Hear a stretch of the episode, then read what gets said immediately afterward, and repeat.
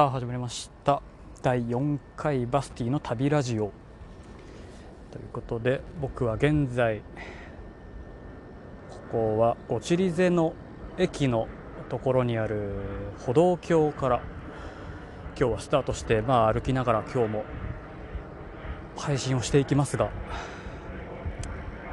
この歩道橋から見える景色がかなり良くてですね別に高さがあるとかじゃないんですが、まあ、この歩道橋があるっていうのも下に駅があって、まあ、電車が通るのでそこを歩けるようにしたっていうだけの別に歩道橋なんですがメインのメトロ飛び石メトロが走ってるんですがそのメトロを別に越えるためにあるわけじゃなくて貨物列車とかそういう作業列車が使うような線路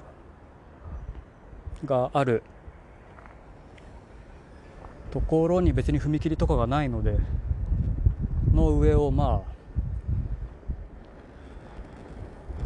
通っている歩道橋なんですがここから見るちょっとあまり使われてない綺麗じゃないかなり古くなった電車が、まあ、何本もあるんですが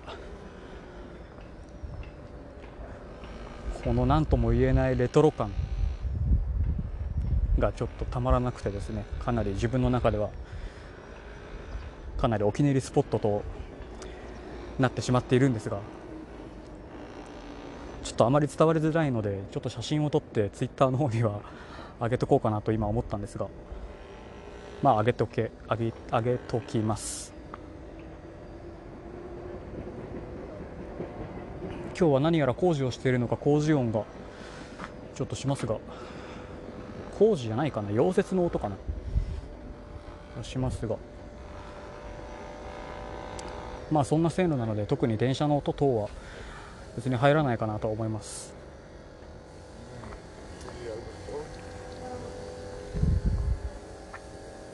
少し遠くを見るともうトビリシという町ジョージアという国は別に山々の間にあるような都市なのでまあ別に山が緑でとかっていう話じゃないんですが、まあ、山の上にはマンション群アパート群があったりだとか山の上に遊園地があるのでその遊園地の観覧観覧車が見えたりもします。工事現場で使ってるようなかなり大きな光を出す、まあ、ライトが2つかな。ついてるだけでかなりこれの光が強すぎてそっち側に向かう人はもう眩しすぎて逆に見えないという。まあないならないで真っ暗で困るんでしょうけど。本当に眩しすぎて前は見えないぐらいオレンジ色の光がここはつきますが。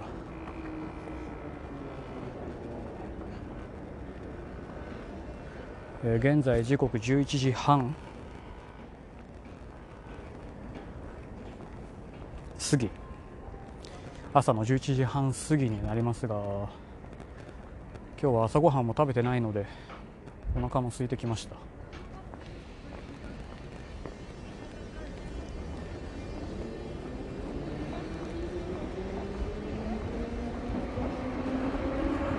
飛び石を走ってるメトロがですね結局ここの旧ソ連の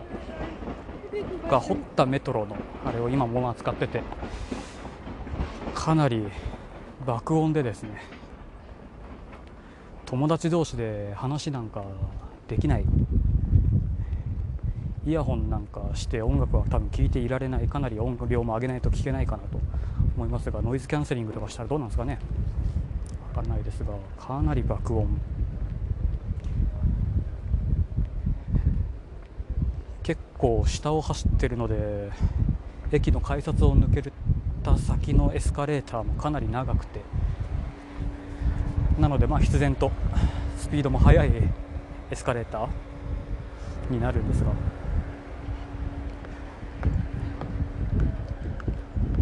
まあ、こっちに到着して重い荷物を背負ったり引いたりとかっていう人はちょっと最初はおっと思うかなと思いますが。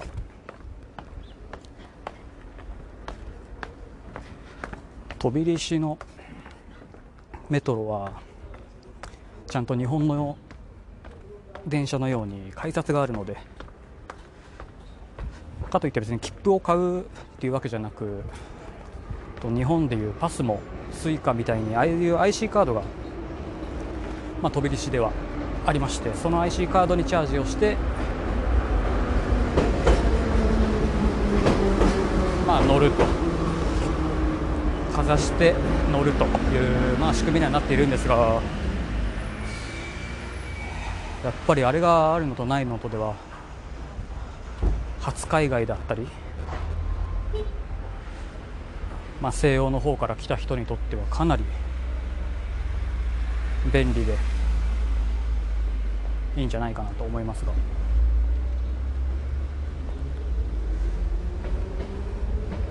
で日本のように一駅一駅行くたびにこうお金がかかるっていうシステムではなく一律一律0.5ラリだったかな？1ラリだったかな？一律0.5ラリですね。乗った駅から、まあ、降りた駅、まあ、どこ行ってもいいんですが一律0.5ラリー約20円という、まあ、安さで。まあ、これも昔の旧ソ連の共産主義の名残があってっていう話もありますが本当に安くここの公共交通機関は使えるので。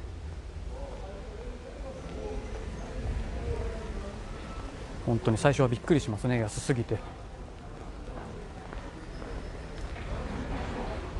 まあ別に東京みたいにああいうふうに網目状にメトロが走ってるわけでもなく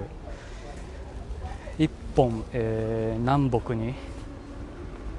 広がる1本の線メトロの線があって、えー、前もお話しした、えー、ステーションスクエア駅からもう1本、えー、西に伸びる線があると、まあ、2本しか飛び出し一応ここもジョージアの首都なんですが首都でもその程度といったところなんですが。小映えがそれをどこからどこまで乗っても一律20円0.5ラリー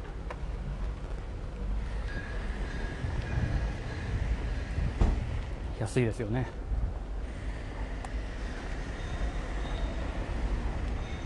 まあその範囲内にはもう観光地もありますし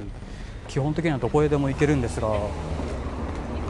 おおびっくりした。どうも。もうノーあれでした今。びっくりした。そうなんです。ホステルの方がいました。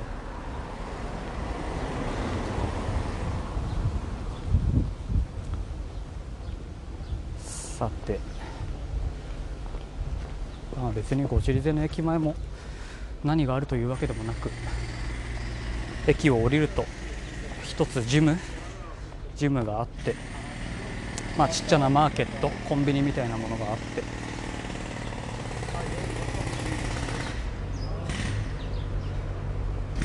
まあ公園があってといったところですが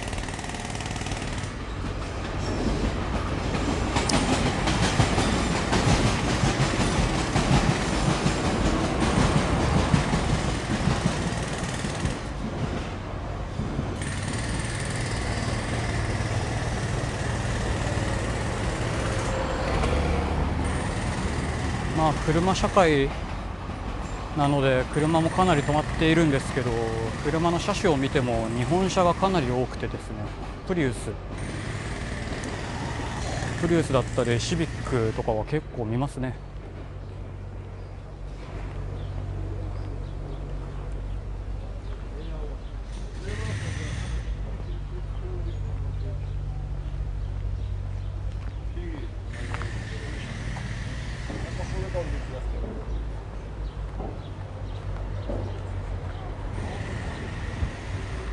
はレストランもなんかあまりいまいちまだ見つけきれていないのかないように思いますがどうなんでしょう。かかなり絵になるようなレトロ車みたいなのがもう錆びついたレトロ車が街の中にまとめて置いてあったりとかして本当1枚写真を撮るとどっからどう撮ったって絵になるような。まあ部品取られて部品取りに使われて車体だけそこに置かれてるっていうまあ状況なんでしょうけどまあかなりいい雰囲気ではあります。ゴチリゼまあゴチリゼ駅から歩いて5分ぐらいですかね。進んでいくと、まあ、現在滞在しているホステルに着くと。と毎回毎回現在滞在しているホステルっていうのもちょっとあれなのでそろそろご紹介をしようかなと思いますが、えー、現在滞在しているそのホステルは、えー、カカシハウスという日本人の方が運営経営をしているホステルにまあ今いますがまあ、いわゆる日本人宿ってやつですね。かかしハウス。確かブッキングドットコムじゃ出てこなかったはずなのでかかしハウスの予約は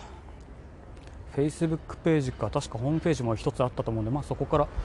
メールを送るなりなんなりっていうあれにはなりますが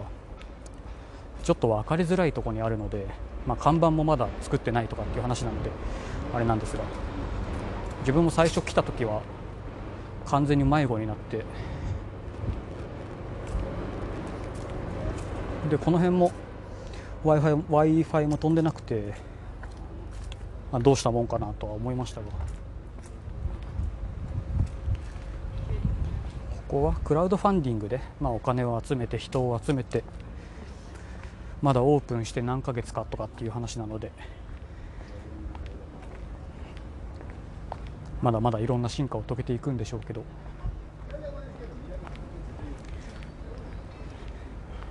かかしハウスはそうですね。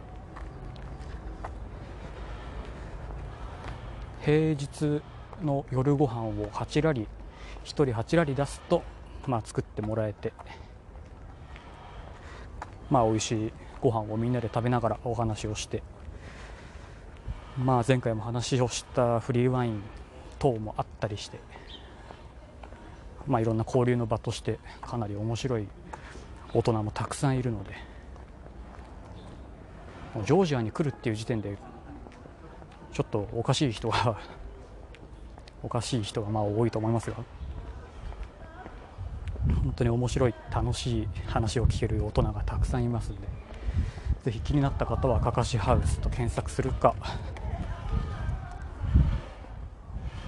まあ、自分のツイッター等にもなんかどうにかしておきます。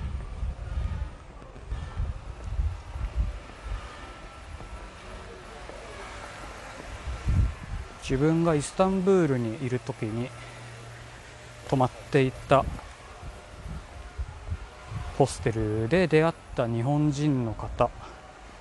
男性2人組の方にまあそこでお会いして。34日一緒にまああちこちぶらぶらしたりそこでまあお酒を飲みながらいろんな話をしたりとかっていう中でジョージアに行くから来いよと。言われたんでじゃあ行きますと。本当にあそこでイスタンブールに自分も行かなくてあのホステルにもし泊まらなかったら多分今ジョージア飛び石でポッドキャストなんて始めることもなかったでしょうしかかしハウスの人に会わなければこんな面白い体験もできなかったんだなと思うとちょっと不思議な感じもしますが本当何が起こるかわからないのでまあ、それが一つの楽しみではあるんですけどね。あもう15分だ。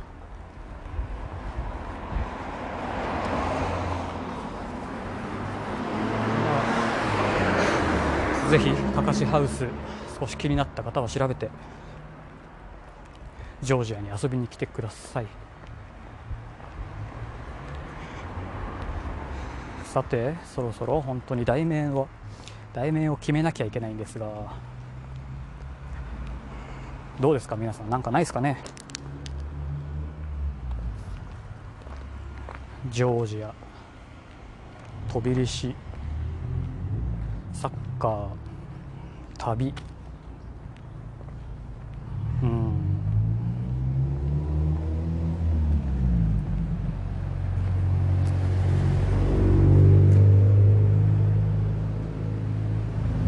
今思いつくキーワードはそんなもんですがまあ自分で考えろって話なんですけどね。ということでもしジョージア等でまあ行ってほしいやってほしい食べてほしい。まあヨーロッパもここからなら近いのでどこへでも行けますから。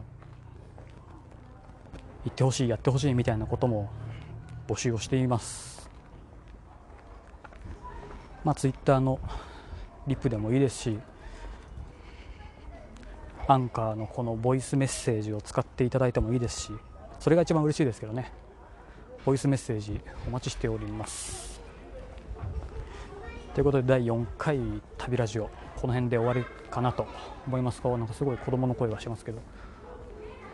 塀が高すぎて中見えないんですけど。はいじゃあこの辺で終わりにします。